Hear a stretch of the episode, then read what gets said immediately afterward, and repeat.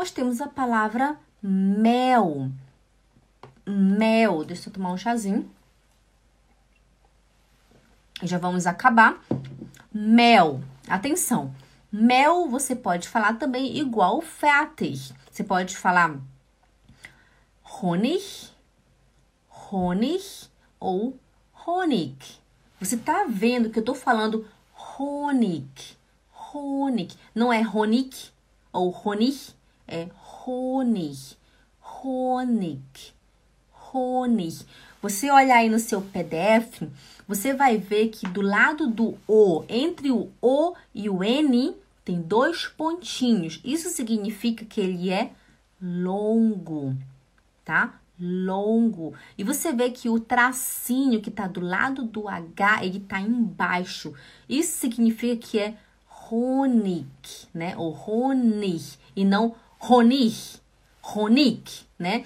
Seria Honig se ele, se o pontinho estivesse em cima. Como o pontinho está embaixo, então é, é baixo e sobe, né? Honig, Honig, ok? Então, nunca mais fala Honig, Honig. Fala o O longo, né? Honig, Honig. Also, der Honig ist lecker. Der Honig ist lecker.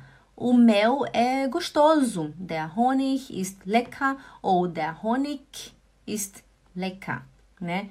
Der Honig ist fein ou der Honig ist fein. As duas maneiras que você falar está correta, tá bom?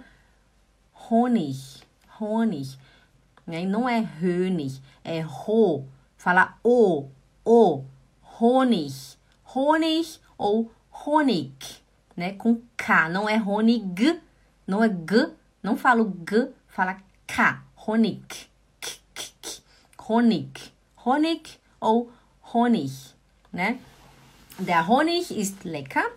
O mel é gostoso. Der Honig ist fein. O mel também é gostoso. Pode falar lecker, pode falar fein. Der Honig ist süß, né? O mel é doce. Süß, süß, ok?